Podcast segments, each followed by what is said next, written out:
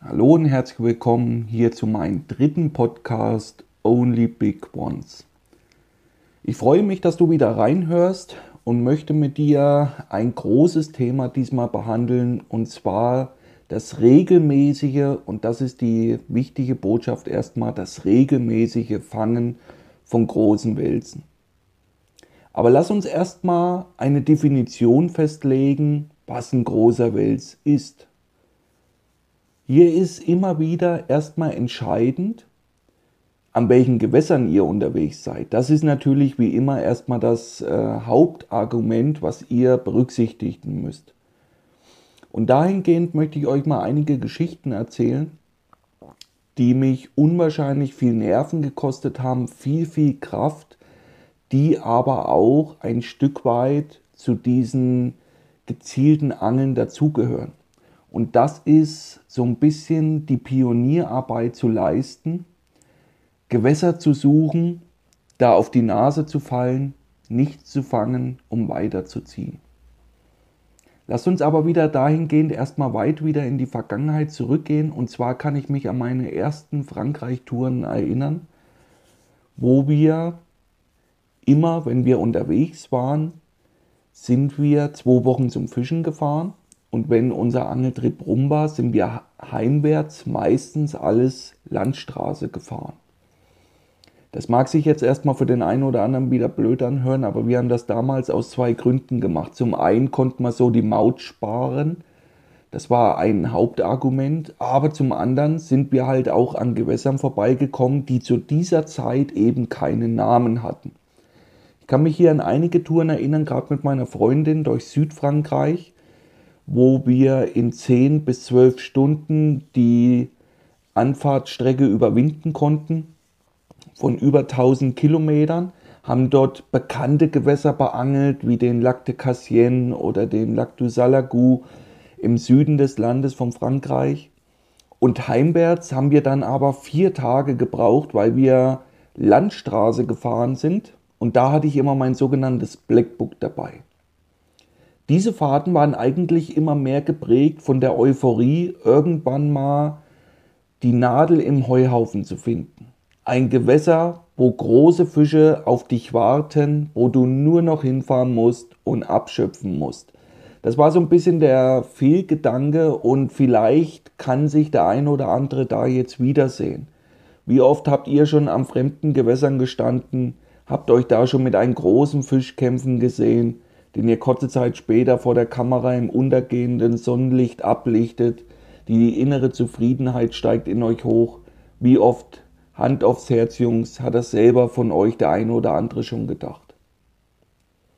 Hier kommen aber sehr oft die ernüchternden Fakten und Zahlen, die ihr meistens nicht in der Angelpresse lest, weil diese Geschichten die meisten nicht hören wollen oder sie einfach keinen Anklang finden, weil es keinen interessiert.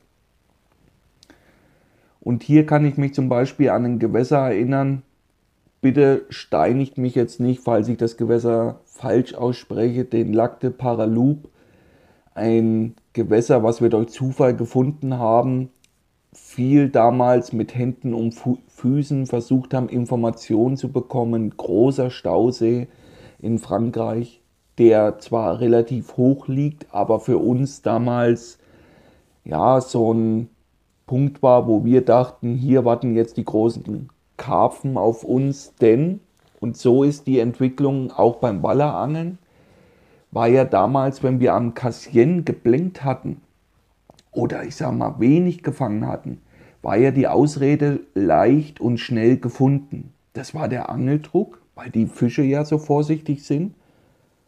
Und zum anderen durch den Angeldruck, dass wir viele Bereiche, die wir gerne befischt hätten, nicht beangeln konnten kann mich hier mehr wie einmal an äh, Trips erinnern, wo ich mir selber in die Taschen gelogen habe, weil ja mein favorisierter Platz, den ich unbedingt beangeln wollte, besetzt war. Ich habe dann teilweise mitbekommen, was da gefangen wurde. Und dann war meine Erklärung ganz leicht. Hätte ich diesen Platz beangelt, hätte ich ja wahrscheinlich auch so abgeräumt. Wahrscheinlich. Aber das ist halt dieser Trugschluss, den sich der Mensch selber immer wieder verfällt, dass er selten objektiv die Dinge von außen betrachtet. Und dahingehend war halt die Entwicklung so, dass viele angefangen haben, Ausweichgewässer zu suchen. Dort, wie gesagt, wo die großen Fische nur auf dich warten, die du nur noch absammeln musst und dann wie der König durch eine Szene gehst, die zwar klein und verschwiegen ist auf der anderen Seite, auf der anderen Seite aber auch sehr geschwätzig und natürlich äh, missbilligend. Wenn du da der Erste bist, der da groß auffährt, groß abräumt, dauert es in der Regel nicht lange, bis du Nacheifer findest, Leute, die damit auf den Zug aufspringen wollen und natürlich auch die Faszination dort erleben wollen. Kommen wir aber zurück zu diesen besagten Gewässern, was wir bei einer Heimfahrt durch Frankreich entdeckten. Und dann kamen diese üblichen Geschichten. Mit Händen und Füßen haben wir den ein oder anderen Franzosen versucht zu befragen, was gibt es für Fische, was sind für Fischgrößen bekannt und so weiter. Wir haben ja in unserem europäischen Ausland den riesen Vorteil, dass dort das Catch and Release, also das Fangen und Zurücksetzen, an der Tagesordnung sind. Von daher ist es eine ganz andere Informationsquelle, wenn ich mit einem alten Franzosen über ein Gewässer spreche, wie wenn ich jemanden in Deutschland, einen Opa zum Beispiel, am See treffe, der mir dann sagt, in den 70er Jahren wurde da mal ein großer Fisch gefangen. Das mag vielleicht dann alles sein und er möchte mich sicherlich da auch nicht voll lügen, aber in Deutschland haben wir halt sehr oft das Problem mit Raubbau. Und Raubbau fängt halt damit an, dass wir verschiedene Besatzpolitiken betreiben durch die einzelnen Vereine. Ich kenne viele Seen, wie gesagt, mittlerweile, die sind voll mit Fisch bis oben hin, wo es kein Hexenberg ist, mehr dann Fisch zu fangen. Aber immer wieder, umso mehr Fisch, umso weniger Nahrung für den Einzelnen. Das sind dann meistens Gewässer, wo große Fische deutlich in der Unterzahl sind und zum anderen ihr eigentliches Potenzial gar nicht nutzen können. Von daher ist es immer wichtig, wenn man Informationen sammelt, diese wirklich auf der einen Seite natürlich vertraulich zu behandeln, weil es ja doch immer sein kann, dass es mal so eine Perle ist, die man da auftut nicht gleich mit jedem teilt, aber auf der anderen Seite natürlich immer extrem skeptisch sein muss gegenüber jeder Information von Außenstehenden. Und so waren wir damals Feuer und Flamme. Die ersten Gespräche haben sich wirklich gut angehört. Es war an der Zeit, dorthin wieder zurückzukehren, gezielt dieses Gewässer zu beangeln. Und mit jedem Morgen, wo wir ernüchternd aufgestanden sind, Unsere Bissanzeiger schwiegen über viele Tage hinweg, machte sich irgendwann Ernüchterung breit.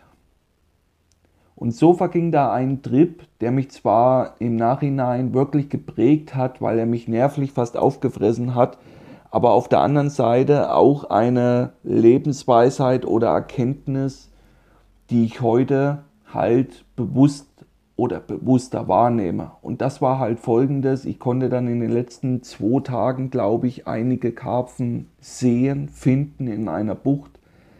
Habe da schnell meine Routen hingelegt, weil ich war dann mittlerweile, ich glaube, zehn Tage oder so ohne Fisch. Und es hat nicht wirklich lang gedauert, bis der erste ablief.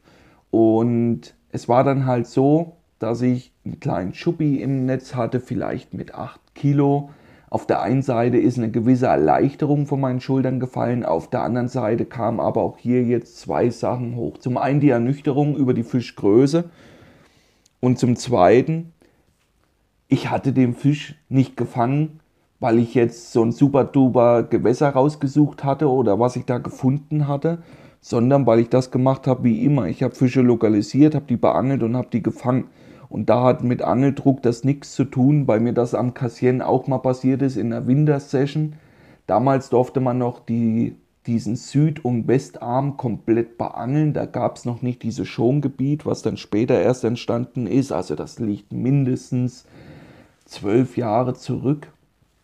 Und da hatte ich mal eine Session, wo ich auch im Dezember unterwegs war hatte einige Tage einen Blank einstecken müssen, weil ich dieses klassische Winterangeln gemacht habe in den Nordarm, in tiefen Zonen, da gefischt.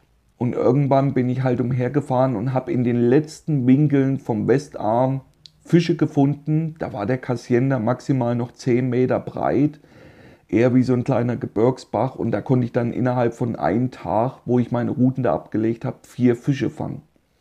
Darunter auch schöne Fische in der winterlichen Sonne, eine absolut gigantische Erfahrung, weil nachts das Quecksilber weit unter minus 10 Grad ging zu jener Zeit, aber tagsüber halt T-Shirt-Wetter war in der Sonne. Eine gigantische Fischerei, die mir damals auch wieder die Augen geöffnet hat. Hier ging es nicht um Angeldruck oder so. Der See war zu jener Zeit voll mit Anglern. Aber die wenigsten hatten halt einen Spot gesucht bzw. gefunden, wo Fische unterwegs waren. Immer wieder ganz wichtig, das ist erstmal dieses Hauptding, was wichtig ist. Und das gehört für mich auch bei diesem Welsangeln mittlerweile dazu. Ich fahre viel umher, ich höre viel, ich habe viel Kontakt mit anderen Welsanglern, mit Campbetreibern, aber auch Angelguides. Und da ist es immer wieder so, dass irgendwann die Gespräche abschweifen und unter der Hand versucht wird, den ein oder anderen Geheimtipp zu erfahren, wo gibt es denn noch große Wälse? Wo sollte man unbedingt mal hinfahren? Wo warten die nur drauf, von mir beangelt zu werden? Und heute, nach diesen vielen Jahren, wo ich wirklich unwahrscheinlich oft unterwegs war, sehr intensive Trips durch Europa da unternommen habe, sehe ich mittlerweile diese Entwicklung etwas anders. Und das möchte ich euch als erstes, wenn wir uns um die Frage beschäftigen, wie fangen wir regelmäßig große Wälse, das wirklich euch eintrichtern, weil es immer noch ganz viele Jungs da draußen gibt, die denken, die brauchen dann nur noch das Gewässer zu erfahren, fahren dahin und räumen da groß ab. Das wird nicht passieren.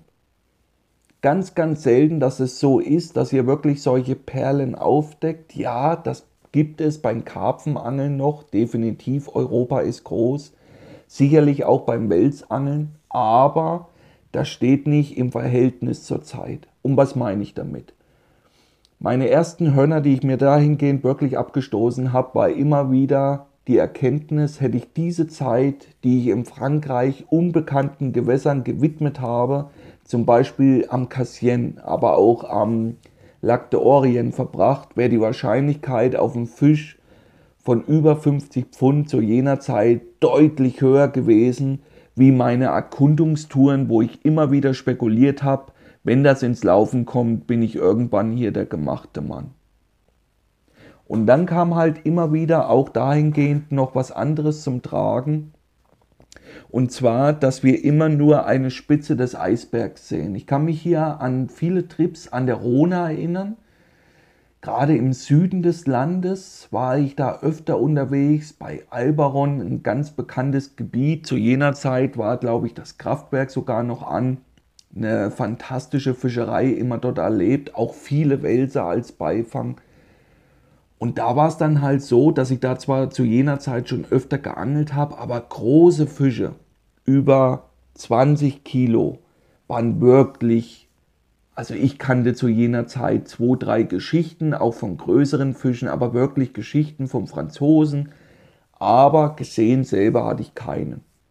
Und irgendwann war halt mal auf einem bekannten Karpfenmagazin ein riesengroßer Spiegelkarpfen abgebildet, welcher zu jener Zeit die 25 Kilo Marke spielend hinter sich ließ.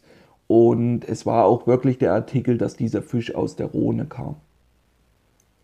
Jetzt muss man natürlich erstmal wieder sehen, Rhone und Rhone ist ja nicht dasselbe. Und genauso ist es ja bei anderen Gewässern auch. Wenn ich nur das Gewässer habe, diesen eigentlichen Namen, bringt mir das meistens fast gar nichts, weil halt Gewässer groß sind, gerade unsere Flüsse. Und jener Fisch, den ich da vor Augen habe, war halt aus dem Altarm, aus der Rhone, welcher bei Normalwasserstand überhaupt keine Verbindung hat zum Fluss.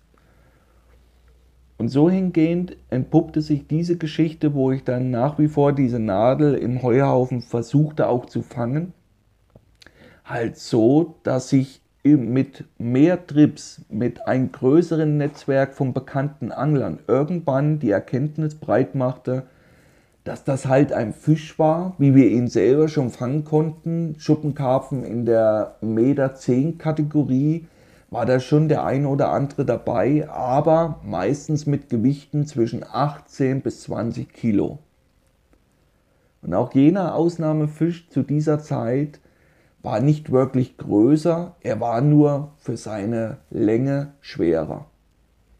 Das sind halt alles immer wieder so Punkte, die man gerade Junganglern immer wieder aufzeigen muss. Und gerade ich auf meinen Kanälen sehe es als Privileg von mir an, dass ich selber viel negative Erfahrung, egal in welchen Hinsichten das sein mag, selber machen konnte und diese möchte ich gerne mit euch teilen. Ich möchte euch nicht die ausgeklügelte Montage als erstes ans Herz legen, sondern wirklich damit anfangen, worum es eigentlich geht.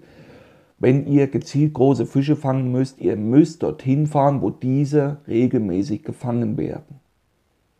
Das mag jetzt für den einen oder anderen dann immer wieder so ernüchternd klingt und dann auf der anderen Seite immer wieder gleich mit dem zweiten Argument, ja, aber da ist ja dann so ein Angeldruck und dann sind die Fische so klug und was weiß ich.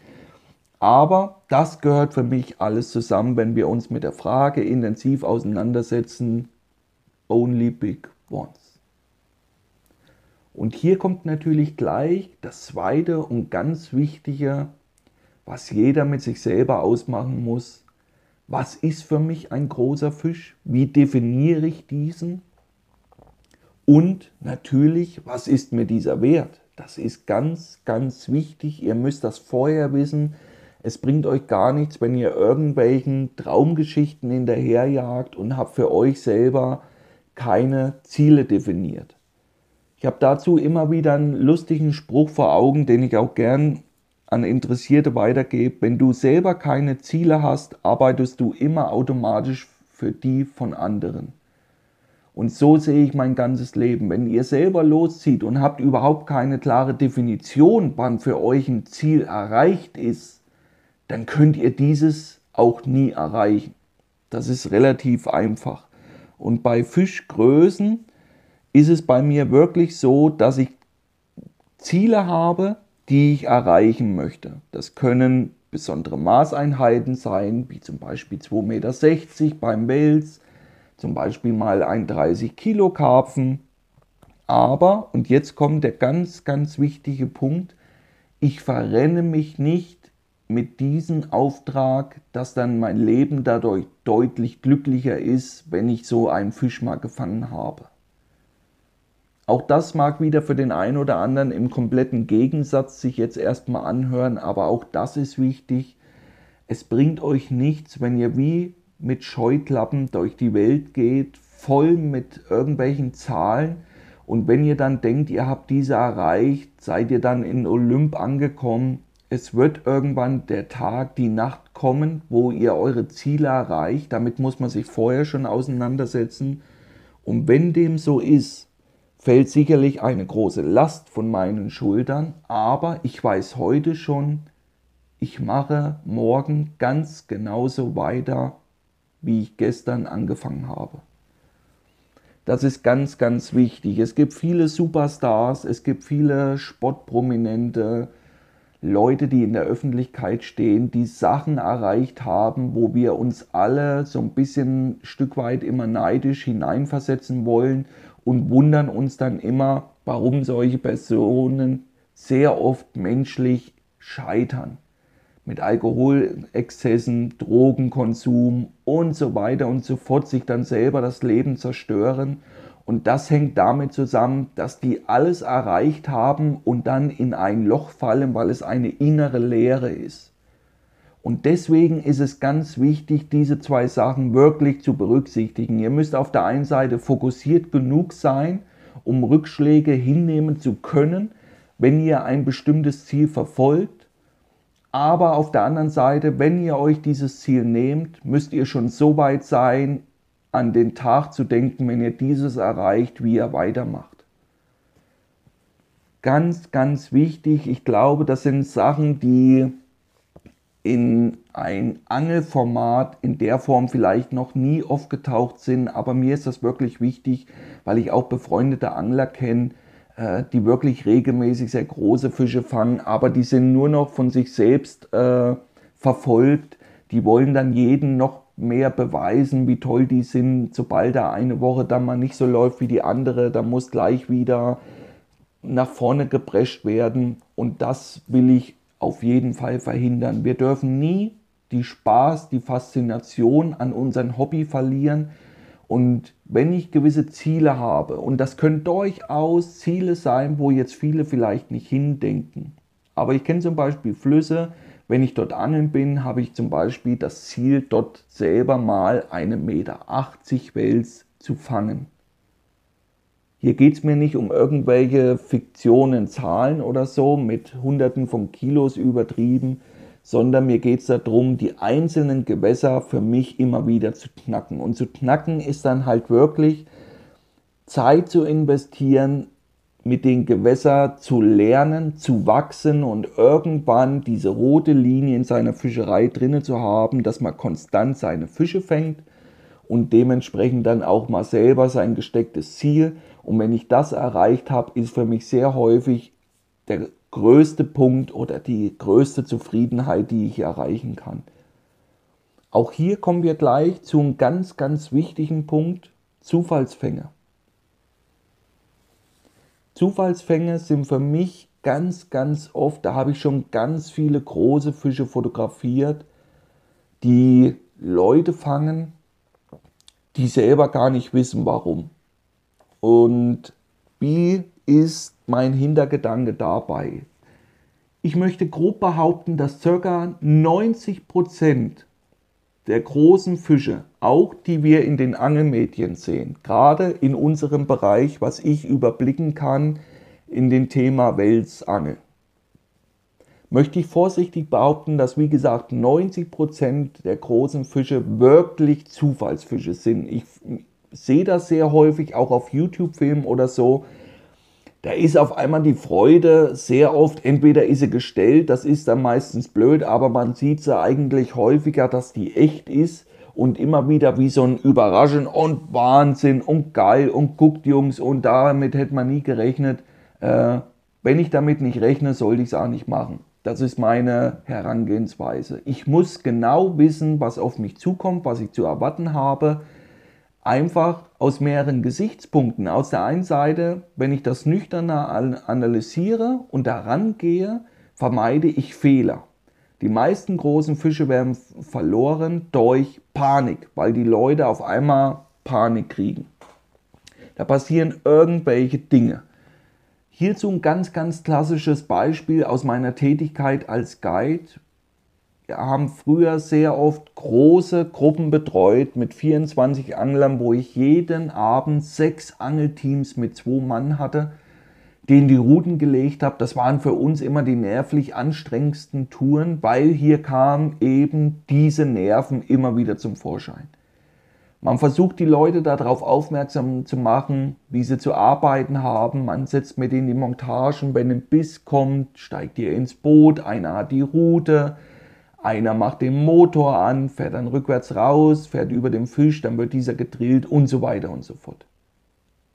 Das hört sich in der Theorie alles so einfach an. Aber wenn das erste Mal eine fast zugedrehte Rollbremse das Glühen anfängt, weil wirklich ein großer Fisch drauf hängt, ist bei fast allen oben im Kopf ein Reset-Knopf gedrückt da ist alles neu, das haben die noch nie gehört und dann passieren sehr oft folgende Fehler. Dann springen die in das Schlauchboot. Der eine macht meistens sehr oft den Fehler und kriegt die Route gar nicht mehr hoch, dann ist die schon mal gerade.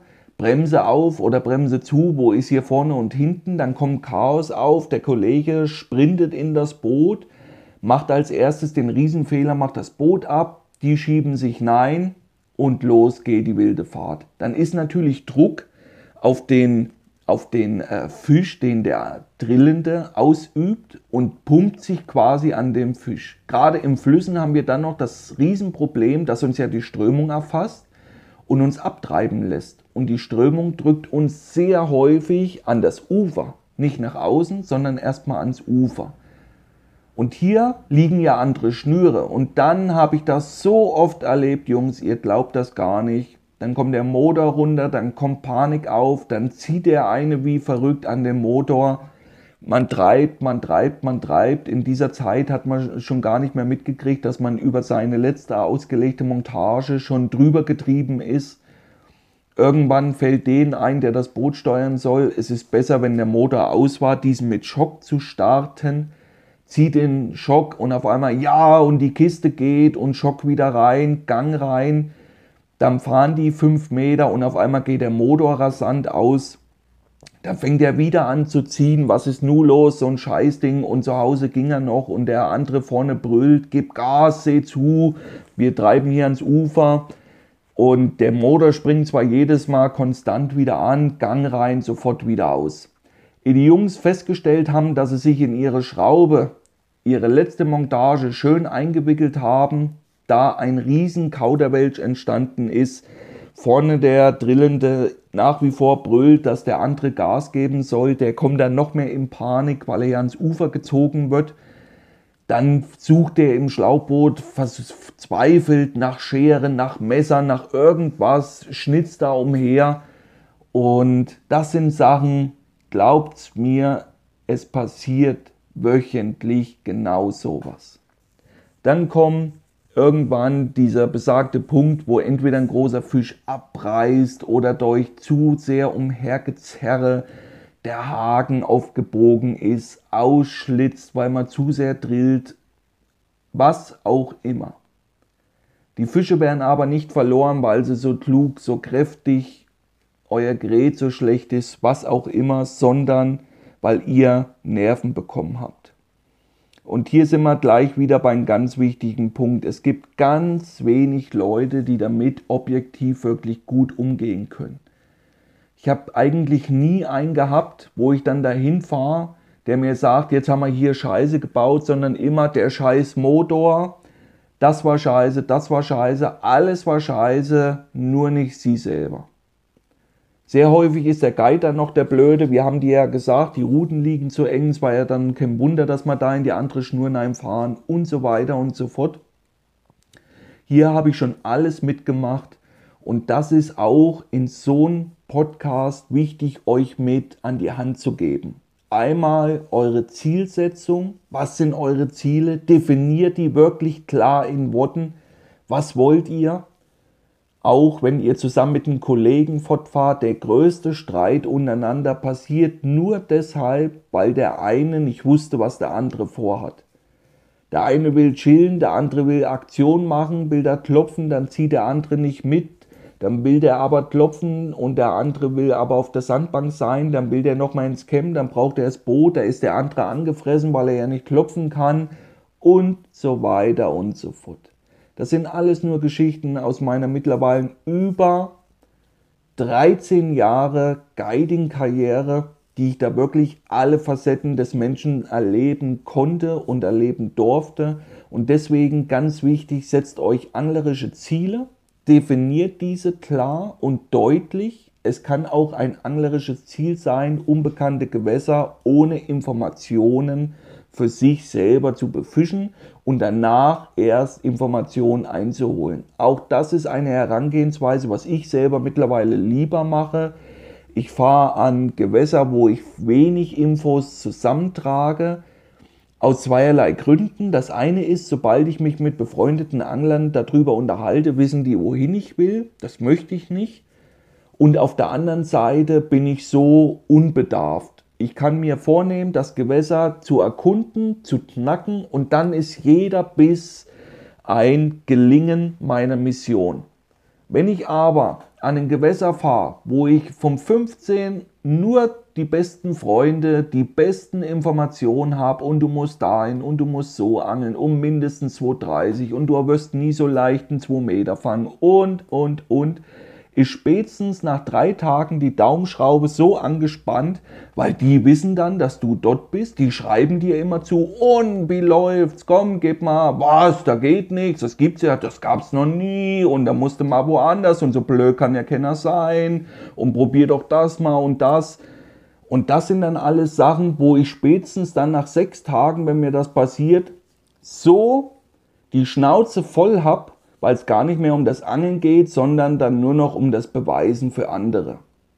Und deswegen Ziele klar und deutlich definieren. Gute Angelpartner, ja, da bespricht man das, aber auch hier, da habe ich mittlerweile nur noch einen, den ich wirklich da vertraue, der weiß, was ich vorhab, was ich machen will, der selber auch diese Kontenance hat, Sachen für sich zu behalten, auch ganz wichtig. Und dann haben wir unsere Zielsetzung und dann fahren wir irgendwo hin, erkunden das und dann, wenn wir irgendwo waren, kann man dann immer noch mal ein paar Infos einholen, was bei euch was besser gelaufen, super, wo wart ihr, aber ihr seht dann die Sache aus einem anderen Blickwinkel und habt nicht diesen Druck von außen. Das zweite ist natürlich Fischgrößen definieren, heißt dann auch, wenn ihr gezielt zum Beispiel 100 Kilo Fische fangen wollt, dann müsst ihr dahin fahren, wo diese regelmäßig gefangen werden. Wenn ihr auf der Suche nach diesen Perlen seid, wo irgendwo Flüsse sich durch Europa ziehen mit einem gigantischen Welsbestand, wo große Fische an der Tagesordnung sind, glaubt es mir, diese Gewässer sind bekannt. Diese Gewässer sind bekannt, das sind keine äh, stillschweigenden Geheimtipps, wo man hinfährt und räumt da ab. Das passiert nicht. Es sind immer wieder dieselben Namen oder deren Zuläufe, wo man wirklich dann gezielt große Fische beangeln kann. Aber das ist ganz, ganz wichtig. Wenn ihr zum Beispiel heutzutage gezielt einen 100 Kilo Fisch fangen wollt, dann müsst ihr an dem Pro-Mittellauf eure Großteil der Zeit verbringen. Es bringt euch nichts, diesen Tipp dann an sie Hand zu geben. Ja, es gibt dann in Kroatien noch Flüsse, es gibt in Polen Flüsse, es gibt dort Flüsse, da Flüsse, dort Flüsse. Überall wurden dann schon große Fische gefangen, die wurden auch das eine oder andere Mal schon publiziert, dass man da doch ein paar Infos zusammenkriegt und so weiter. Aber hier kommen sehr oft viele Punkte noch, die ihr immer wieder berücksichtigen müsst. Und das erste ist, in, sobald wir in die Ostblockstaaten kommen, das ist sehr, sehr häufig der Fall, beziehungsweise in Reviere, wo kein Angeltourismus ausgeprägt ist. Angeltourismus meine ich Campbetreiber, Guides, die da oft mit Gästen unterwegs sind, ist sehr häufig das so, wenn der Bestand gut ist, finden wir dort Leglein, Raubbau, Netze, alles Mögliche. Die hässliche Fratze der Zivilisation. Denn es wird immer Leute geben, wenn es große Fische gibt, die sich daraus Profit schlagen wollen, für was auch immer, und diese in großem Maße wirklich bejagen, berauben der Natur und dementsprechend der Natur dort auch wirklich großen Schaden zufügen können. Auch am Po ist dieses Thema nach wie vor nicht unterm Tisch. Das ist nach wie vor vertreten, gerade in den Wintermonaten. Man muss hier aber auch ganz klar sagen, dass das für ein Gewässer teilweise, je nachdem wie häufig das auftritt, sogar gut sein kann. Auch hier wieder nicht gleich verzweifeln, dass ich immerzu das eine erzähle wie auch das andere.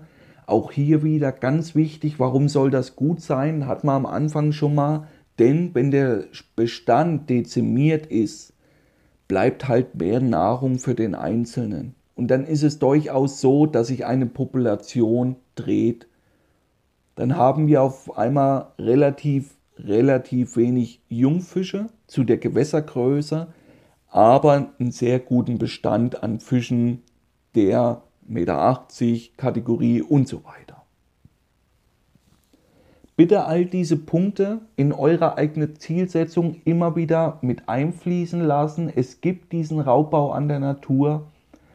Wenn ihr irgendwo neu seid, wo ihr keine Infos habt, wo ihr einfach wirklich in das Abenteuer fahrt, um das Abenteuer Angeln zu erleben. Nicht auf gezielte Großfischjagd, sondern wirklich die Faszination Angeln zu erleben, werdet ihr sehr häufig die Erkenntnis machen, wenn ihr unterwegs seid an Revieren, wo ein guter Fischbestand vorhanden ist, egal ob das Karpfen, Zander, Wels, was auch immer ist, werdet ihr früher diese hässliche Fratze sehen des Raubbaus. Ich war schon in vielen Ecken Europas unterwegs, habe da wirklich unter vielen Steinen gesucht, um immer wieder diese Nadeln zu finden. Und egal, wo ich bis jetzt unterwegs war, diese Fratze habe ich bis jetzt überall gesehen. Und deswegen ist es halt so, wenn wir uns dieses Ziel gesetzt haben, einen 100 Kilo Fisch fangen zu wollen, dann müsst ihr in diese Reviere fahren, wo die regelmäßig gefangen werden, gemeldet werden und natürlich zurückgesetzt werden. Und dann nehmt ihr euch vor, okay, wir wollen so ein Monster selber mal fangen und dann kommen wir zu dem großen Punkt wirklich, wie gehe ich dann vor. Wir haben jetzt schon einiges gehört, was für mich sehr, sehr wichtig ist. Mit der Gewässerfindung, mit der Bestandsanalyse, mit der Zielsetzung und so weiter. Wir wollen aber jetzt gleich zum weiteren wichtigen Punkt kommen und da warten wahrscheinlich die meisten von euch drauf. Wie gehe ich dann große Fische gezielt an? Und hier nochmal eine andere Geschichte, weil ich ja zu meinen Fängen immer ein Fangbuch führe, wo wir auch einen separaten Podcast, beziehungsweise werde ich das in einen YouTube-Film verpacken, mal für euch aufzeichnen werde, werde euch das zur Verfügung stellen, um da meine Anregung mit einbringen zu lassen. Aber ich möchte mit euch jetzt erstmal dahingehend sagen, was für mich eigentlich diese Reiz gezieltes Großfischangeln ausmacht. Und zwar war es so, ich bin viele Jahre wirklich sehr intensiv beim Angeln vorgegangen, habe wirklich versucht, jeden Abend Kleinigkeiten zu verändern, seien es die Schnurwinkel, seien es die eigentlichen Montagen, Auftriebskörper natürlich, Größen, Farben, Formen und so weiter. Gibt es Unterschiede? Kann man diese benennen und alles, was damit zusammenhängt? Und ich habe dahingehend mein ganzes Leben ausgerichtet und trage auch ein Tattoo, was mit dieser magischen Zielsetzung von 100 Kilo zusammenhängt. Und das liegt damit zusammen, dass ich vor vielen Jahren in einer lauen Sommernacht bei einem Jugendangel-Event einen richtig großen Fisch guiden konnte wo ich diesen im Boot hatte, war ich mir zu jener Zeit sicher, dass das mein erster Fisch der 100 Kilo Klasse sein müsste.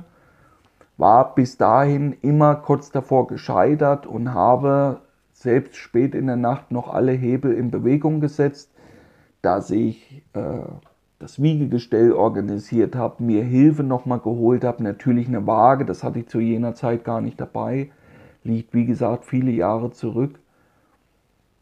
Und es war dann halt so, dass wir am Morgen diesen Fisch gemessen und fotografiert haben und die Waage auch hier wieder, obwohl jeder sich einig war, der den Fisch gesehen hat, die 100 Kilo Marke um 6 Kilo verfehlte.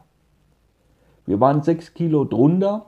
Auch hier wieder kam so ein bisschen erst die Ernüchterung, es wieder nicht geschafft zu haben, weil zu jener Zeit, und hier kommt jetzt eigentlich, warum ich das Tattoo habe, hatte ich außer 2 cm und das war 249 und 242 hatte ich bis zur 2,50 Meter Marke jeden Zentimeter voll.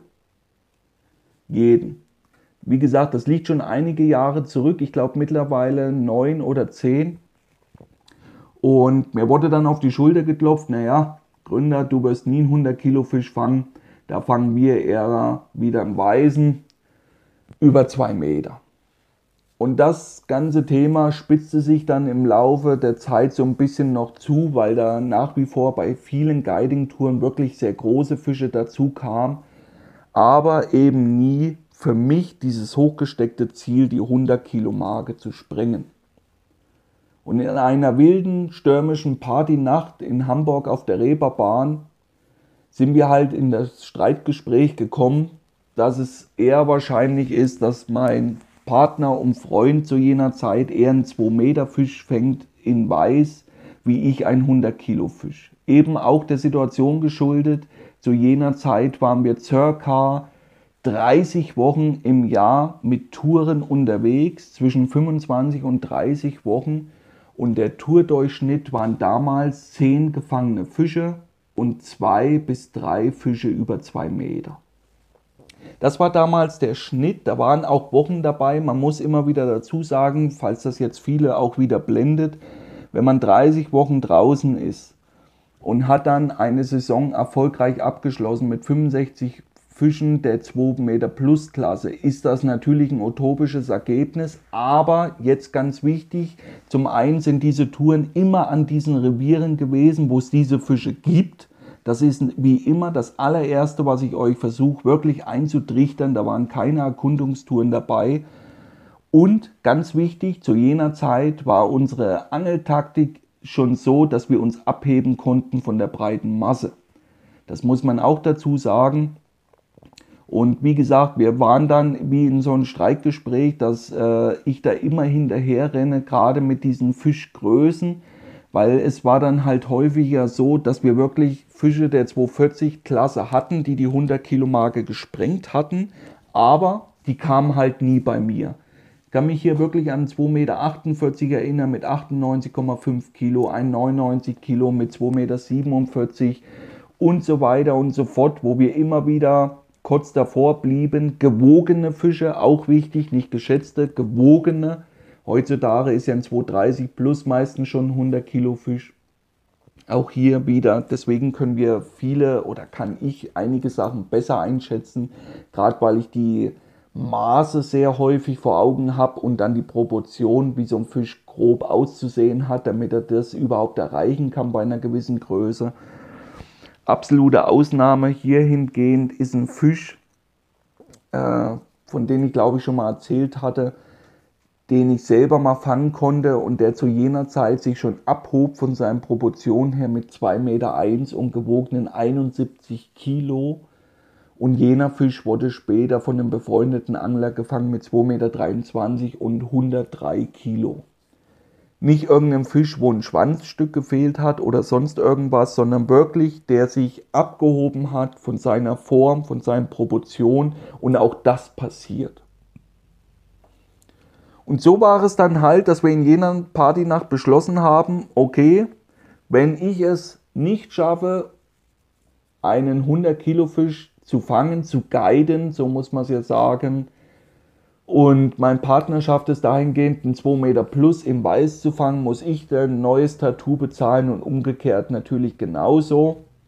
Falls ich dieses utopische Ziel erreichen sollte, wäre mir dann das Tattoo sicher. Und es kam dann eine Saison, wo ich diese magische Schallmauer dreimal kurz hintereinander in drei Guiding-Wochen wirklich knacken konnte. In drei darauf folgenden Guiding-Wochen eine wirklich verrückte Zeit, wo alles gelaufen ist wie am Schnürchen.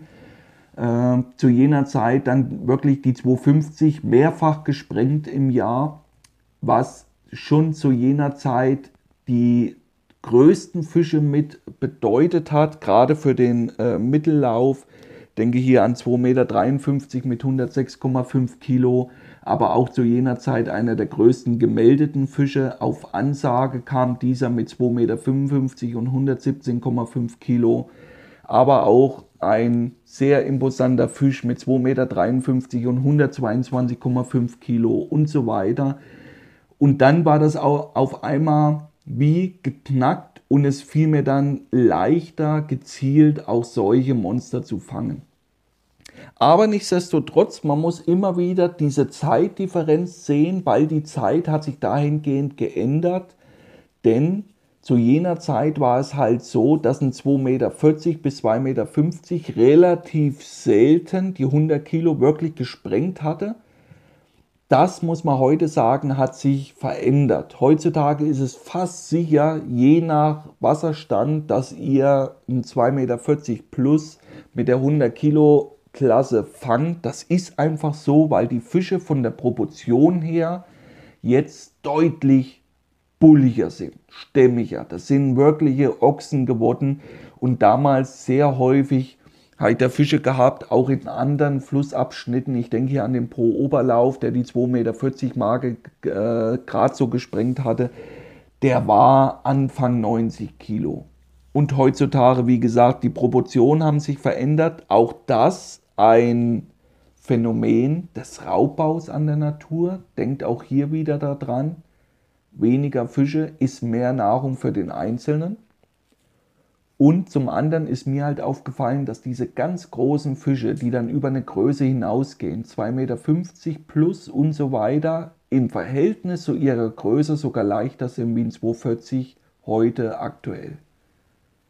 Ich kann mich hier an krasse Fische erinnern, wirklich krasse Fische mit 2,48 Meter und 133 Kilo, auch wieder gewogen, nicht geschätzt, die von ihren Proportionen wirklich anders sind wie Fische heute vor 10 oder 12 Jahren. Von daher ist es halt so, dass sich alles im Laufe des Lebens weiterentwickelt, sich weiter ja, äh, steigert auch. Wir sind ja jetzt mittlerweile bei Fischgrößen angekommen, der knapp 280 Kategorie. Auch hier hingehend, weil das immer wieder unter Welsanglern ein großes Streitgespräch ist. Zum einen, was ist wichtig? Das finde ich immer Quatsch, weil das muss jeder festlegen, ob er das so für wichtig empfinde, diese Fische zu wiegen. Ich tue dieses selber fast gar nicht mehr. Also ich kann mich äh, jetzt gar nicht aus dem Stegreif erinnern, wann ich meinen letzten Fisch gewogen habe. Doch, jetzt wo ich drüber nachdenke, fällt mir einer ein, vor zwei Jahren, 2019 im Frühjahr, 2,48 Meter, 118 Kilo gewogen. Auch deshalb, weil er so äh, von der Proportion her sich wirklich abhob. Aber ansonsten ist es sehr selten geworden, dass wir dieses noch tun. Einmal um dem Fisch dieses Strapazen zu umgehen, das ganz schnell noch abzuhandeln, ein paar Wasserbilder und dann darf der weiter. Und zum anderen, weil wir es halt besser einschätzen können oder ich durch die Erfahrungen, die wir im Laufe der Zeit sammeln konnten. Wie gesagt, hier ist immer wieder, dass sich das im Laufe der Zeit doch ein wenig verändert hat, diese Fischgrößen beziehungsweise diese Gewichte zur Größe. Und diese Streitgespräche unter Welsanglern, was nur wichtiger sei, das muss jeder für sich selber entscheiden. Für mich war zu jener Zeit, vor vielen Jahren, diese 100 Kilo Marke wirklich selber zu fangen, selber zu guiden, äh, schon eine Herausforderung, die ich mir angenommen habe, mich da wirklich reingefressen habe, weil das ein sehr, sehr hoher Stellenwert zu jener Zeit in meinem Leben war, gezielt diese Fische zu fangen am besten in jeder Tour. Und deswegen habe ich da extrem viel Zeit damit investiert, auch zu experimentieren am Wasser. Einmal, weil ich mir die Zeit nehmen konnte durch meinen Beruf, aber auf der anderen Seite, weil ich halt diesen Drang auch hatte, das so umsetzen zu wollen. Und wie gesagt, dieses Streitgespräch ist ja einmal, was ist jetzt wirklich wichtig, das Gewicht oder die Länge. Hier sollte wie immer jeder für sich selber entscheiden, was für ihn wichtig ist. Für mich zählt mittlerweile die Länge und dann kann ich grob das abschätzen, was der hat. Würde mir zutrauen, je nachdem wie ich drinne bin in der Materie, circa auf 5 Kilo genau zu schätzen. Hängt aber auch damit zusammen, wie oft ich regelmäßig Fische sehe. Wenn ich jetzt zum Beispiel das erste Mal wieder gezielt ins Ausland kann, ich war das erste Mal in meinem Leben jetzt seit sieben Monaten oder sechs Monaten nicht mehr im Ausland äh, an diesen Top-Revieren unterwegs, habe selber lange keinen großen Fisch mehr gesehen, also einen Ausnahmefisch. Von daher würde ich mir jetzt nicht zutrauen zu schätzen. Aber wenn man dann wieder drin ist in der Materie, traue ich mir das durchaus zu, circa auf 5 Kilo genau zu schätzen. Und dann gleich das zweite und wichtigere Problem, wie messen wir Fische? Das ist immer wieder so ein Punkt, wo ich viele Videos sehe, wo wir uns zum einen die Hände über den Kopf zusammenschlagen, auf der anderen Seite interessiert es die meisten gar nicht. Es wird das angenommen, was andere erzählen. Am sinnvollsten ist, wenn ihr wirklich exakt das, die Länge ermitteln wollt von einem großen Fisch, legt das Maßband auf die Plane vielleicht vorne kurz fixiert, immer mit dem Bandstick. Und dann zieht ihr diesen Fisch auf die befeuchtete Plane, auf das befeuchtete Maßband und der Fisch liegt auf dem Maßband. Und dadurch äh, könnt ihr schnell und einfach zuverlässig die exakte Länge ermitteln, nicht irgendwie Videos online stellen, wo man das immer so schön zeigt, dass der über den Buckel gemessen ist. Wenn es uns selber nicht so wichtig ist, ja, dann kann man das machen, weil ich sehe auch hier mittlerweile, wie gesagt, durch meine jahrelange äh, Tätigkeit keinen Unterschied mehr, ob der Fisch dann 232 ist oder 234 für den Gast mag das sehr wichtig sein. Äh, dann sehe ich das nicht so schlimm, dass man den auch mal so quasi über den Buckel misst, vor einem Bandstick anstellt und den, äh, das Maßband oben anhält. Sollte sich aber immer darüber im Klaren sein, dass da einige Zentimeter mehr zusammenkommen. Ab einer gewissen Größe würde ich euch immer empfehlen, das Maßband auf den Boden zu legen, gucken, dass der Fisch gerade liegt. Das ist meistens sehr häufig gegeben in einem Boot. Auch hier kommen wir gleich nochmal zum ganz wichtigen Punkt. Ich fotografiere sehr oft Fische nicht dort, wo ich sie fange. Zu den Plätzen kommen wir noch, aber auch jetzt nicht gleich wieder komplett ausrasten, dass ich Fische umherfahre. Das hängt meistens mit den Plätzen zusammen. Große Fische erfordern wie immer nicht nur mental Vorbereitung, sondern dann auch bei der eigentlichen Angeltechnik, aber natürlich dann auch, wenn ich das Ziel erreicht habe, bei der Fotosession. Wenn ich einen großen Fisch in einem Naturufer gefangen habe, wo es wirklich am Ufer gleich 1,50 Meter tief ist und Schlamm, bringt mir das nichts, diesen Fisch da umherzuzerren, weil ich dort kein ordentliches Wasser habe. Meistens dreht das dann noch so blöd, der Schlamm wird aufgewühlt, da kommt nur dreckiges Wasser hoch, das setzt sich dem Fisch in die Kiem. Das ist meistens schlimmer für den, wie als wenn ihr den einladet in das Boot, dann liegt er gerade, tu den in einen Sack, also in eine große, schöne Plane, richtig Wasser drauf, Maßband drauf und dann legt ihr den vorne an der Bootsklappe an und dann liegt er gerade, könnt die Länge schön ermitteln, fahrt mit denen auf eine Sandbank oder in ein Gewässergebiet, wo es etwas flacher ist, wo schönere Strömung drüber läuft und dann könnt ihr dort wunderbar Bilder machen, was für den Fisch meistens auch deutlich angenehmer ist, da mal schnell drei, vier Minuten mit dem Boot hin und her zu fahren, den damit hinzunehmen, nochmal kurz ins Wasser, stabilisieren am Seil, alles vorbereiten. Auch hier wie immer ganz wichtig, Vorbereitung nicht fünf Mann und fünf Mann haben eine Kamera. Einer hat eine Kamera, einer ist der Fänger, der den Fisch nimmt und der andere ist der Adjutant, der Helfer, der den Fisch immer mitgreift. Der hat die Handschuhe an, hält den Fisch, macht den das Seil raus, gibt ihn dem Fänger, nimmt den wieder ab, gibt ihn immer Wasser mit einem Eimer Wasser und so weiter. Das muss vorbereitet sein klar strukturiert sein, wer welche Aufgaben hat und dann geht das ganz schnell über die Bühne und wir können so auch große Fische ohne Probleme releasen und sollten immer auch für die Zukunft gesehen die Bestände im Auge haben, denn diese Fische sind nach wie vor wichtig für die Population und deswegen ist es immer sinnvoll, nicht nur bei großen Fischen, aber gerade bei diesen, weil die doch sehr anfällig sind, gerade wenn die Wassertemperaturen über die 22 Grad hinausgehen, achtet auf große Fische. Legt die Flossen an, wenn ihr den greift und ihr legt den ab. Große Fische versteifen sehr oft, machen die Brustflossen auf. Wenn ihr diesen einfach nur darauf ablegt, kann es sein, dass der sich durch sein eigenes Körpergewicht die Flossen bricht alles so Kleinigkeiten, achte darauf. Einer gibt den konstant Wasser, immer Wasser über den Fisch, der darf nie austrocknen. Und dann, wie gesagt, ist das auch wichtig für unsere Zukunft, dass wir solche Fische immer wieder releasen. Jetzt haben wir extrem viel schon abgearbeitet, wenn es um die Gewässerwahl geht, um das Versorgen der Fische, um die mentale Vorbereitung, um Ziele setzen und so weiter. Und jetzt natürlich abschließend, wie gehe ich dann vor, wenn es heißt Only Big Ones? Ich möchte hierhingehend ein Beispiel erzählen, wie ich immer arbeite, vollkommen egal, ob ich dann in Spanien bin, in Frankreich, Italien, whatever.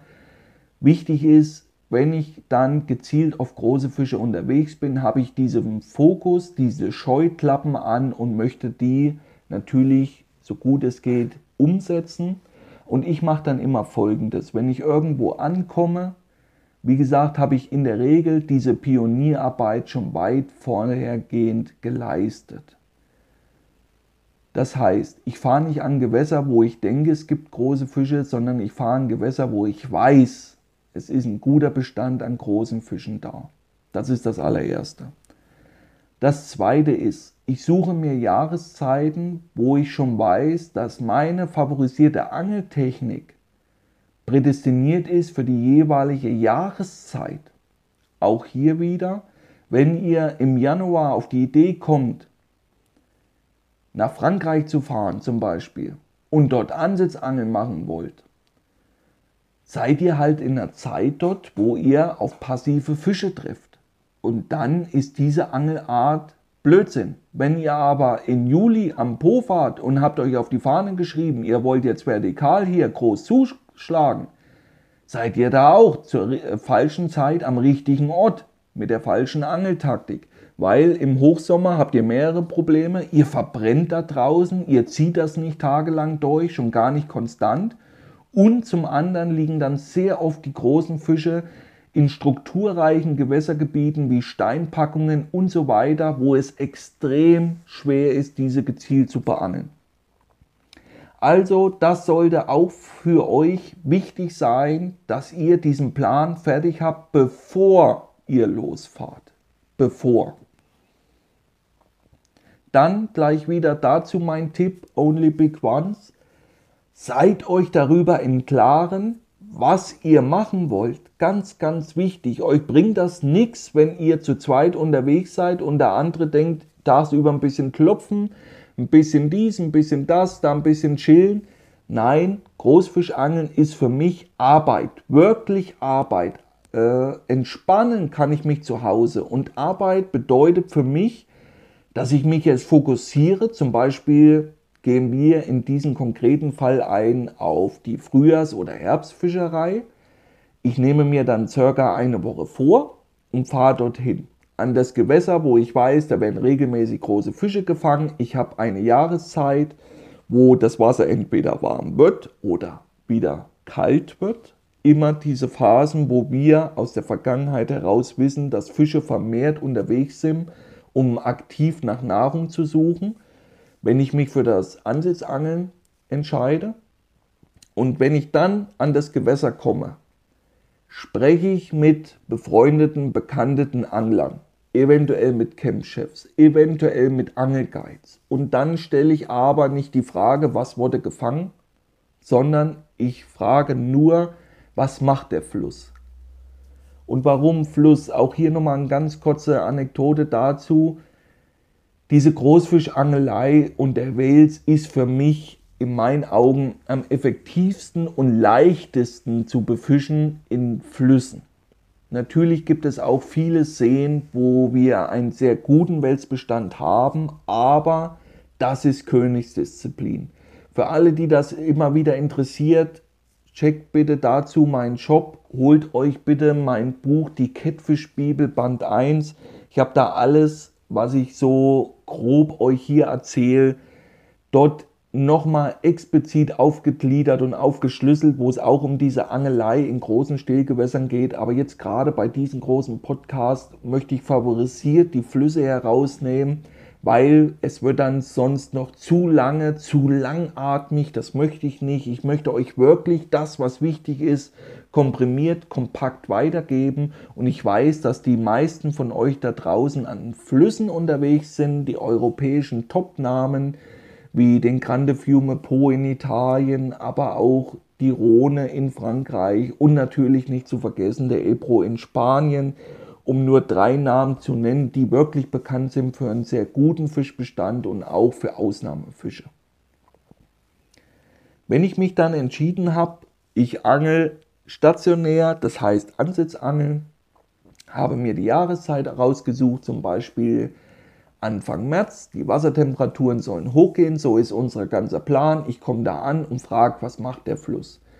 Wenn mir die meisten Jungs sagen, der Fluss war letzte Woche zwei Meter über normal, ist seit zwei Tagen konstant am Fallen, er wird wieder klarer, dann weiß ich schon, die Fische haben gefressen vor meiner Ankunft und es kommt immer jetzt ein Punkt, wo die Fische abliegen, nach wie vor äh, sehr wenig Zeit mit der aktiven Nahrungssuche verbringen und dass es für mich sinnvoller ist, in dieser Phase ein sogenanntes Kopfangeln, also Standplätze zu befischen, sinnvoll ist.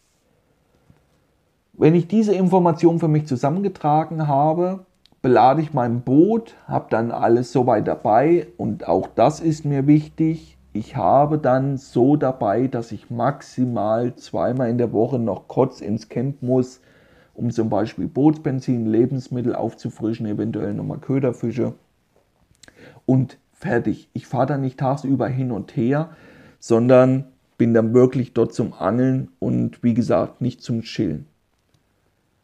Dann nehme ich mir für eine Woche, das sind für mich immer sechs Tage, eine Angelwoche, einen Gewässerabschnitt vor von roundabout 10 Kilometern. Das ist immer so meine selbe Herangehensweise. Sehr gerne mache ich dazu folgendes.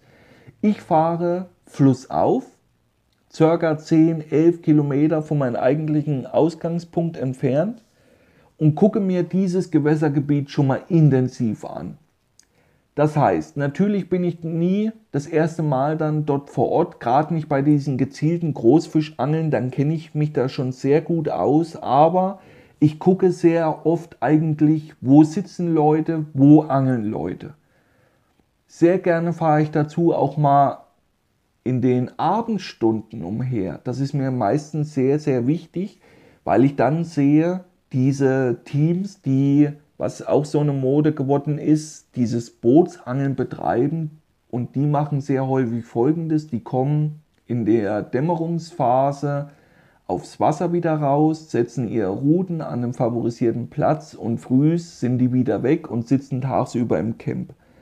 Auch eine Entwicklung, die ich seit vielen Jahren sehe und kenne.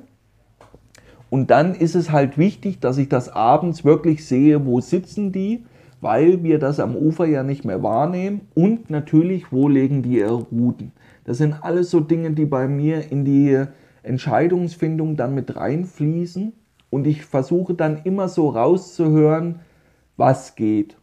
Und eins sollte euch auch sicher sein, in dem Moment, wo wir in Revieren unterwegs sind, wo es große Fische gibt, werdet ihr immer Angler haben, die diese fangen wollen. Wir werden nicht alleine dort sein, sehr, sehr selten, wo wir einen großen Gewässerabschnitt haben für uns alleine. Das ist sehr selten der Fall. Deswegen kann ich mittlerweile mit Angeldruck sehr gut umgehen, weil ich das kenne.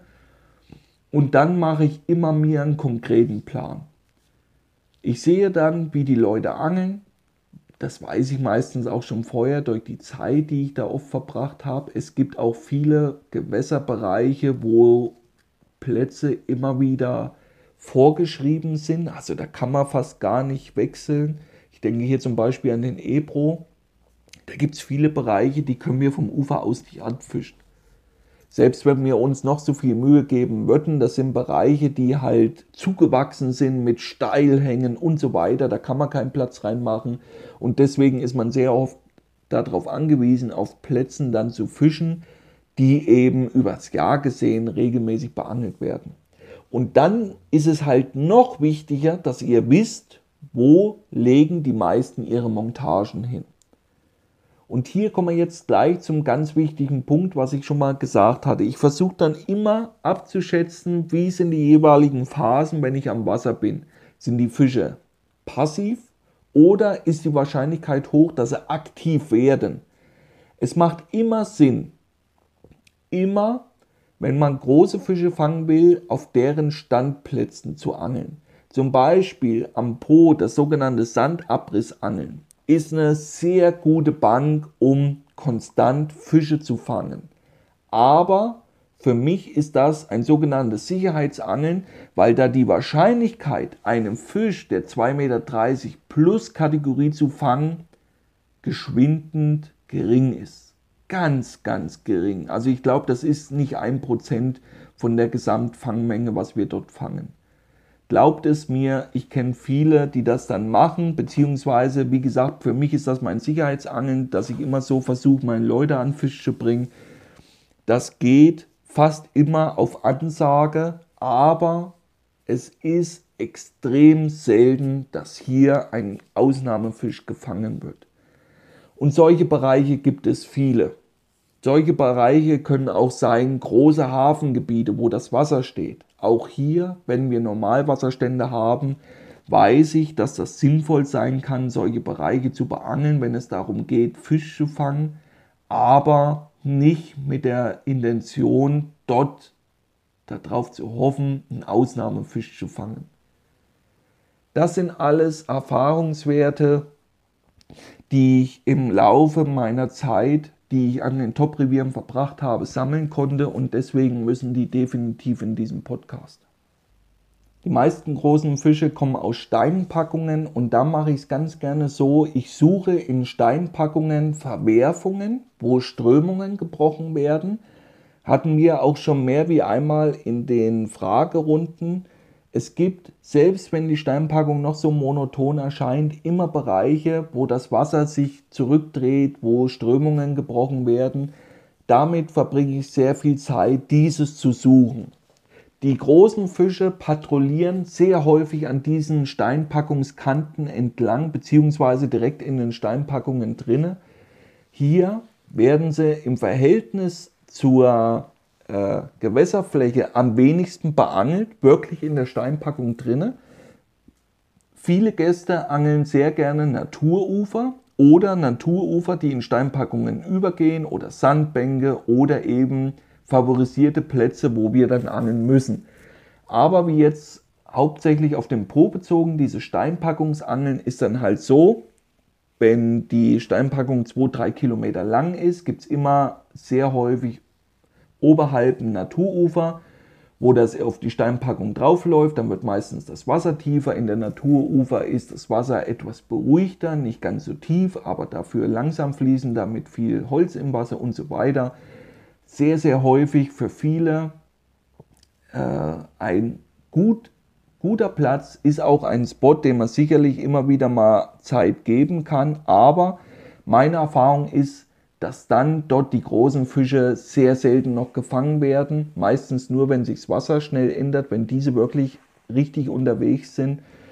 Und im Jahresverlauf, wenn das dann halt nicht so ist und große Fische liegen einen Großteil ihrer Zeit einfach nur ab, die haben ein ganz kleines Zeitfenster, wo die unterwegs sind, mache ich das dann halt so, suche in so langen monotonen Steinpackungen Strömungsunterschiede und jetzt ganz wichtig auf die Fahne schreiben, ich lege nie Stein auf Stein. Das bedeutet nichts anderes wie, wenn ich Strömungsunterschiede in Packungen gefunden habe, suche ich Sohlen in der Steinpackung. Sohlen sind für mich Ablagerungen von Lehm, Schlamm, Sand, was auch immer. Das entsteht meistens durch wechselnde Wasserstände.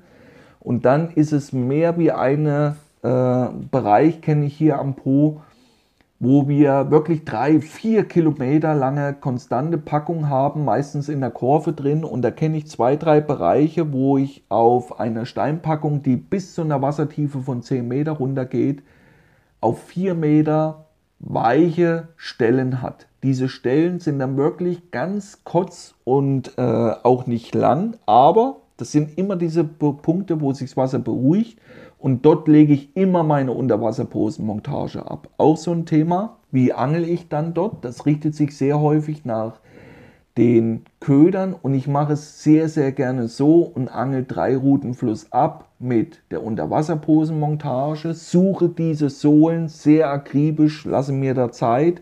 Deswegen, das ist das, was ich immer wieder gesagt habe, Großfischangeln ist für mich Arbeit, wirklich Arbeit, dass ich dann genau weiß, wo sind diese Bereiche, wo werden Strömungen gebrochen, wo läuft das Wasser kurz zurück, wo ist hier ein kurzer äh, Punkt, wo auch Futterfische verweilen und so weiter und so fort. Und ziehe sehr gerne nach oben, je nach Wassertemperatur, Oberflächenmontagen. Oberflächenmontagen ganz einfach. Ich nehme dazu lange Bambusstäbe oder auch große Äste, stecke diese quer in der Packung rein und binde dort an wirklich nur ein monophiles Vorfach, wo ich dann zum Beispiel eine Meeresche präsentiere oder natürlich dann auch ein Rapfen sind dann die bevorzugten Köderfische. Und so staffel ich dann nochmal zwei, drei Montagen Fluss auf und habe so einen schönen Bereich zugemacht, wo man meistens nicht sitzen kann, zumindest nicht schön. Ich bin sehr oft froh, wenn ich da wenigstens eine Liege hinkriege. Das ist auch nichts, wo man mit einem großen Boot anlegen kann. Deswegen bereite ich das alles tagsüber vor. Ich habe dann immer ein Basiscamp. Ein Basiscamp ist für mich eine große Sandbank. Dort steht mein Zelt, mein großes Boot. Dort essen und kochen wir, chillen wir.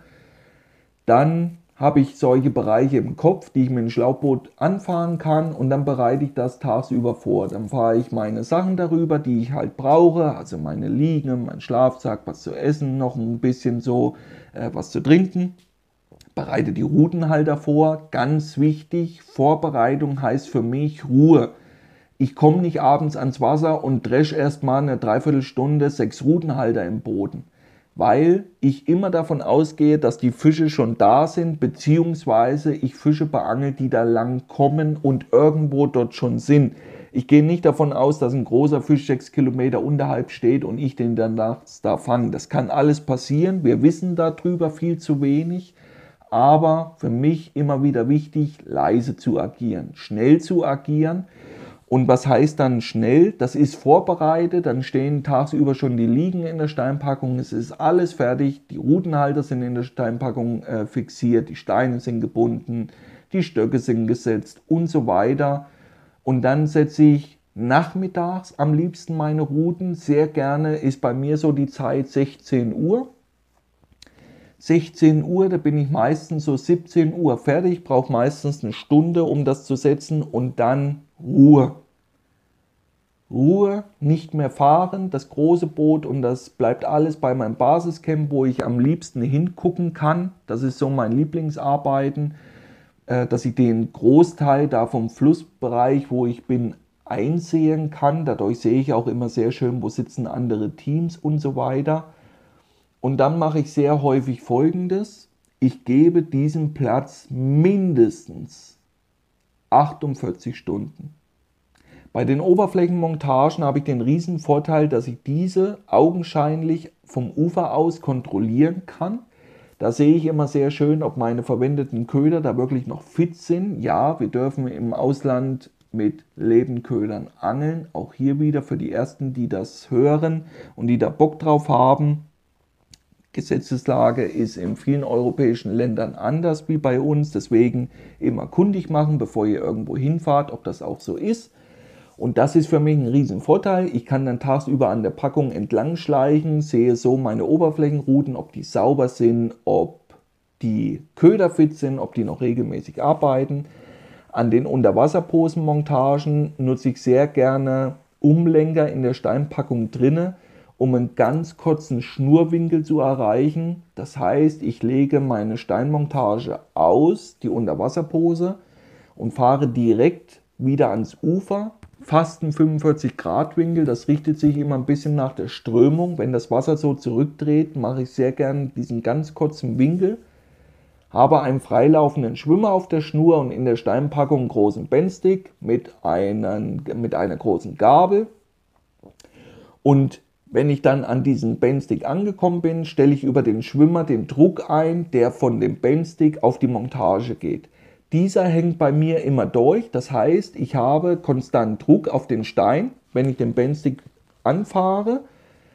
Dann gebe ich ungefähr 20, 30 cm Schnur, dass die durchhängt, fixiere dann ein altes Knicklicht im Schwimmer mit einem Schlag darüber und führe die Schnur so außerhalb der Wasserlinie zurück zu meinem eigentlichen Angelplatz, stelle die Rute in den Rutenhalter und spanne das Ganze durch. Somit habe ich einen Großteil der Schnur außerhalb des Wassers gespannt und vom Schwimmer zur Montage hängt die Schnur durch, ist kein Strömungsdruck drauf. Ich kann sehr leicht sehen, ob die Montage sauber ist, wenn ich frühst dann dahin gehe oder auch schon abends und ich sehe, dass da auf einmal Druck drauf ist, weiß ich, da hängt Dreck in der Schnur, das ist tödlich, dann hole ich die Rute hoch, setze eventuell noch ein bisschen um, dass ich das umgehen kann. Und ich sehe meistens sehr schön auch hier wieder, ob die Köder regelmäßig arbeiten und sich bemerkbar machen. Und dann dieses Großfischangeln ist dann so, ich gebe diesem Platz 48 Stunden, auch tagsüber, ganz wichtig, ich fahre nicht ins Camp oder so, sondern bleibe sitzen. Sitzen bleiben. Dann kommt gleich wieder hier ein ganz wichtiger Punkt. Was macht man, wenn man zwei Tage kein Biss hatte? Weiterziehen, sitzen bleiben. Hier gibt es keine pauschale Antwort. Ich kenne erfolgreiche Angler, die mittlerweile sitzen bleiben. Mir fällt das teilweise schwer. Dann muss ich wirklich wissen, dass sie da sind. Das ist aber nicht immer ganz so einfach nachzuvollziehen. Aber es macht durchaus Sinn, solche Plätze wirklich länger zu beangeln. Ich mache es aber sehr gerne so, wenn ich sechs Tage unterwegs bin. Wie gesagt, habe ich meinen Ausgangspunkt, meine Sandbank, wo mein großes Zelt steht, mein Boot, mein großes und ich mache alles dann nur mit dem Schlauchboot und sehe dann von diesem Platz aus, wo die anderen Angler unterwegs sind, was wurde gefangen und so weiter und wechsle in diesem Wochenverlauf maximal dreimal meinen Platz und gebe den immer 48 Stunden. Und so arbeite ich an jedem Gewässer. Nur wenn ich weiß, dass große Fische auf meinen Spot sind, kann es sein, dass ich diesen länger Zeit gebe, dass ich auch mal drei Tage mache oder ich fange konstant Fisch, auch das passiert. Dann bleibe ich dort sitzen und erst wenn ich das ins Laufen bekomme, ist die Wahrscheinlichkeit sehr groß, dass ein Ausnahmefisch dabei ist. Wer auf diesen einen Biss in der Woche spekuliert und das muss er dann sein, der wird da immer enttäuscht sein. Das kann alles passieren, aber es wird nie langfristig passieren. Ihr seht, wir haben einen riesengroßen Themenblock abgearbeitet. Ich habe euch meine Hintergedanken zu diesen ganzen Only Big Ones mitgegeben. Auch was mir wichtig war mit eurer Ziel- und Definierungssache, dass ihr nicht enttäuscht seid bzw. ins Bodenlose fallt, wenn ihr große Fische gefangen habt. Und was mir auch wichtig ist, falls ich dies vergessen habe, es ist und bleibt Angeln.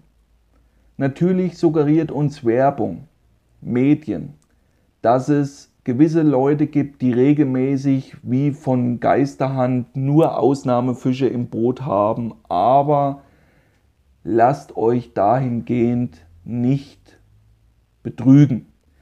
Das ist nicht böse gemeint oder so. Man postet natürlich seine Fangerfolge, aber in erster Linie hängt das damit zusammen, erstens mal die äh, Erfahrungswerte, diese Gewässerkenntnis, das ist eine Sache, die ihr natürlich, wenn ihr ein, zwei Mal an solchen Top-Revieren im Jahr unterwegs seid, eine ganz andere ist, wie jetzt zum Beispiel bei mir.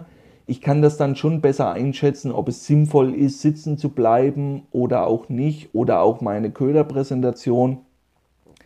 Aber das ganze Köder die Montagen und so, das ist so schnell erlernt, da möchte ich mir zutrauen, euch das innerhalb von einer Woche da wirklich fit zu machen. Aber was jeder von euch selber machen muss, ist diese Erfahrung zu sammeln, mit Rückschlägen umzugehen und dann vor allen Dingen fokussiert weiterzumachen, nicht in so ein äh, ähm, ja, Dilemma reinzukommen, dass man sich dann so die Taschen voll lügt und die anderen und die haben immer so ein Glück und ich habe immer so ein Pech, sondern wenn ihr Erfahrungen sammeln wollt, hört euch das an.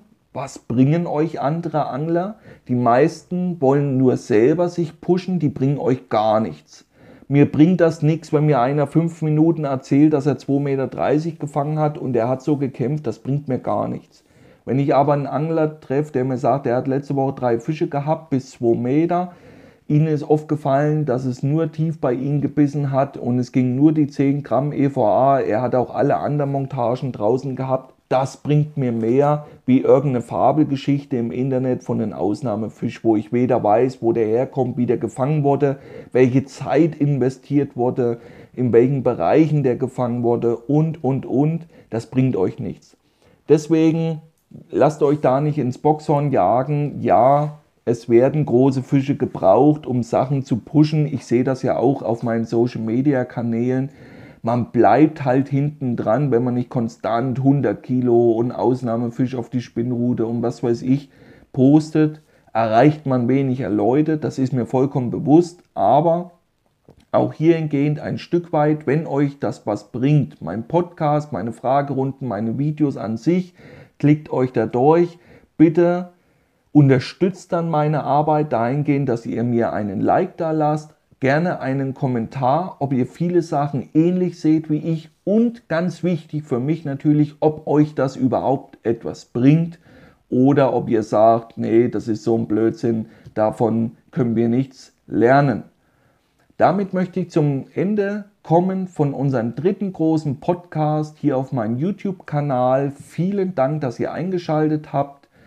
Ich sage bis dahin, bleibt schön gesund, viel Erfolg am Wasser, euer Benny, ciao.